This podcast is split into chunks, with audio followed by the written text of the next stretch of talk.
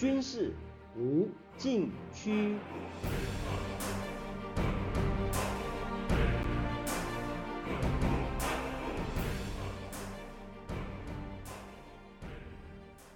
听众朋友们，大家好！您现在收听的是自由亚洲电台的军事无禁区栏目，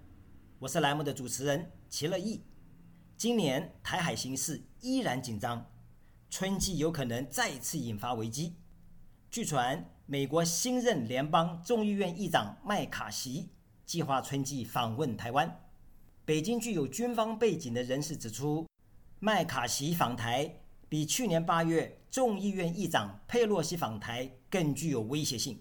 因为麦卡锡在众议院推动成立中国问题特别委员会，将协调整合国会参众两院力量，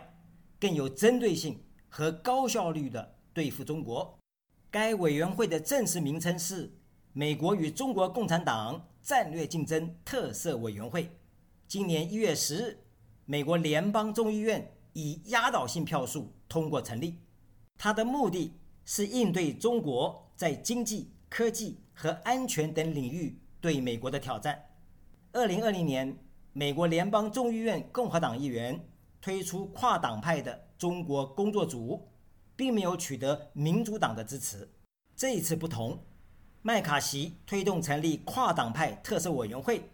把威胁聚焦在中国共产党，而非中国人民。在两党取得统一口径，成为两党应对中国威胁的主要对象。麦卡锡访台是特色委员会成立后的一次重大战略安排，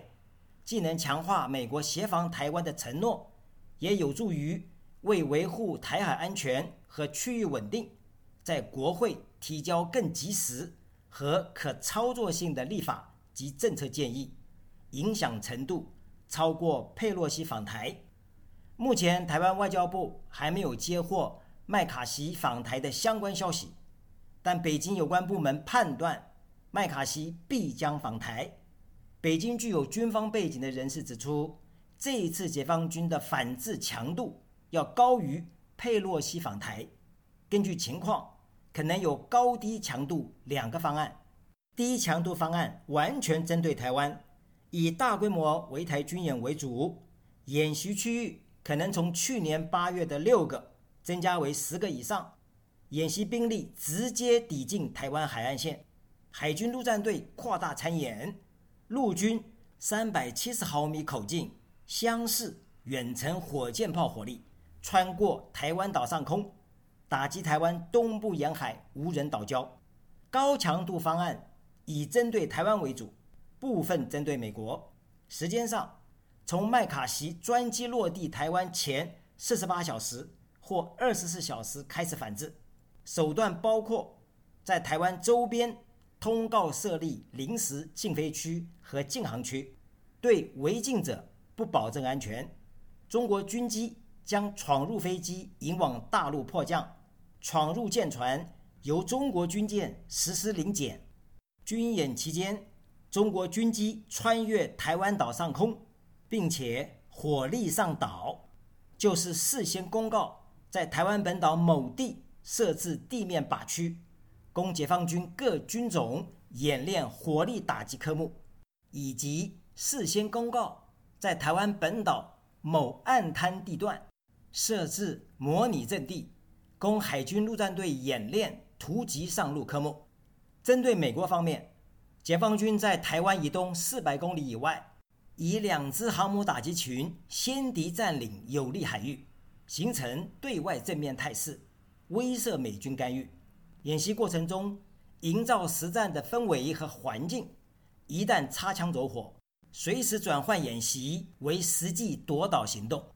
看到这种说法，让人觉得这不是军事分析，而是认知作战。它的内容除了少数值得关注，其余都不可行。尤其从演习转换为夺岛行动，进行全面清台，就像小说里的虚幻情节，没有任何实质上的说服力。全面清台有明显迹象可循。中国开战前至少三至四个月内进行局部或全国动员，六个月前在全军范围内实施战备动员，包括召回服役人员、停止士兵和军官退伍和转业。三个月前，解放军将停止大部分例行训练，并且对所有参战武器装备进行维修，同时在台湾海峡附近的海军基地和军用机场重新武装、补给及修护舰船、潜艇及飞机。东部战区和南部战区采取针对性的临战训练，没有这些先期准备，无法达成平战转换。麦卡锡访台必然招致中国强力反制，但不会过于冒进，因为中国无法应对由美国及其盟友介入的台海战争。如果有能力，对台动武不会拖到今天。解放军能做到什么程度？还需要从去年八月围台军演已有的实践中找到可能的图像。下面休息一下，马上回来。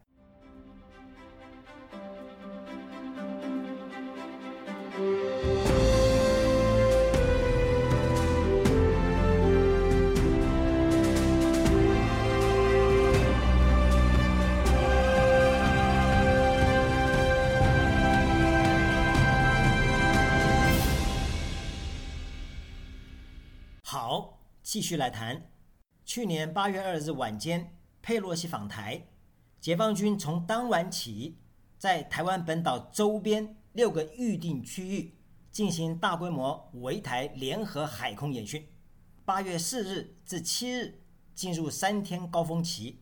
尤其八月四日，东部战区火箭军向台湾北部、南部和东部外海。实施十一枚东风系列常规战术导弹火力突击试射，其中五枚落在日本专属经济区，四枚飞越台湾本岛北部高空，并且动用陆军三百七十毫米口径相似远程火箭炮，以联合火力封控和联合打击，检验精确打击和区域拒止能力。接着。海空兵力展开联合制空制海，模拟对陆打击、对海突击与联合反潜。八月九日实施两期海上突击演练，以开展联合保障行动作为收尾。八月十日下午宣布演训结束。这一次演训，解放军突破海峡中线，并且抵近台湾南北两端十二海里领海基线或二十四海里临界区。同时演练封锁台湾南北外海主要航道，基本达到所谓封控台海、拒止美日的目标，使台海形势进入有利于解放军兵力开展，并且大幅压缩台湾防御纵深的新常态。从性质上说，去年八月解放军围台军演属于战略威慑中的限制性军事行动，前后八天。由东部战区统一指挥，不涉及其他战区，演训时间短，指挥界面单一，说明解放军一体化联合作战能力刚刚起步，处在训练转型阶段。参演部队属于一种由少数精锐兵力组成的应急处突力量，一旦有事，能拉出去应对紧急事态。但不能进行较长时间融合多战区、多军兵种、高强度的一体化联合作战。可以说，解放军对麦卡锡访台所采取的反制行动，将是去年八月围台军演的延伸和强化，并且更侧重于一体化联合作战体系的提升，仍属于战略威慑中的限制性军事行动，不会出现警示性军事打击。就是对台湾特定目标实施小规模攻击，即使它的目的不在于摧毁目标，而在于显示打击能力与决心，但很可能因各方误判导致危机升级，使形势一发不可收拾。解放军有可能在台湾周边通告设立临时禁飞区和禁航区，但不会封死麦卡锡专机和美国护航军机入台路径。否则就是摆明和美国摊牌，兵戎相见，美方也不会挑战解放军因演训而设立的临时禁飞区和禁航区，否则中方下不了台，横生枝节，因此也就不会有中国军机强压美国飞机迫降大陆或临检美国舰船的事件发生。反制行动若是去年八月围台军演的延伸和强化，演习区域就有可能超过去年的规模，或增加抵近和挑衅行动，但仍然维持斗而不破的局面。需要关注的是，演训时间多长，动用多少参演兵力。若是以去年八月围台军演为基数，时间和兵力都不会超过一倍。演训可能分两阶段进行，重复演练，东部战区和南部战区联动，期间可能实施几项有别以往的突破性行动，加深威慑力度。演训时间不长，用兵力度有限，是因为解放军的战区联合作战总体上仍属于国土防御性质，有少数前出境外或远海力量，也处在。应急应战阶段，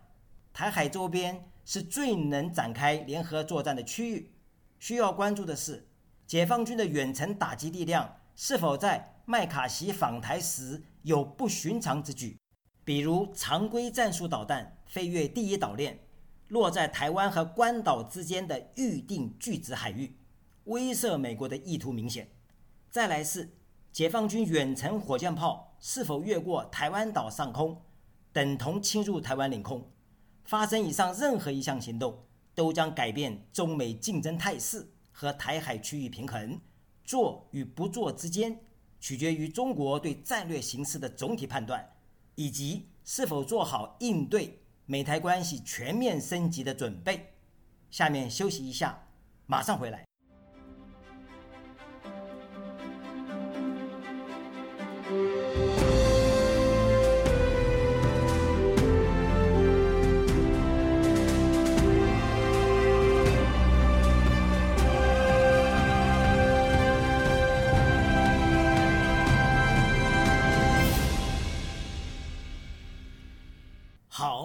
继续来谈，还有一项是美国所关切的，就是中国是否在麦卡锡访台时，在台海周边演练局部或重点式的战略封锁，阻断台湾对外联系的所有海空通道，并且割断与外界，特别是与美国的战略协作，使援助乌克兰模式无法在台海地区复制。其性质与去年八月围台军演的封锁做法不同。然而，采取战略封锁的难度非常之高。首先，中国要面对国际反应，在确定封锁范围时，如何参照国际法有关规定和惯例，避开有争议的海空域，减少对国际航线与航道的影响，争取国际舆论的支持。这一点没做好，中国将陷入孤立，引来国际抗议和制裁。在用兵方面，实施战略封锁通常持续时间较长。需要采取多种机动作战样式，协同兵力多，资源保障复杂而困难，还要决定重点封锁方向和次要封锁方向的协调关系，既要面对台海，又要对付美日介入，以便合理安排兵火力配置，形成局部兵力优势。可以说，一个有效又有持续力的战略封锁，几乎掌握台海总体优势。也显示解放军一体化联合作战能力进入相当成熟的阶段。由于操作难度高、影响范围广，解放军对麦卡锡访台所采取的反制行动应该不会出人预料。中国会以静制动，重点强化在台海的军事存在，把台湾的防御纵深压缩到最小范围，即使出现不寻常之举。也在美中战略竞争的可控范围之内，因为美中关系还没有到全面摊牌的时候。听众朋友们，您现在收听的是自由亚洲电台的军事无禁区栏目，我是栏目的主持人齐乐意，谢谢大家收听，下次再会。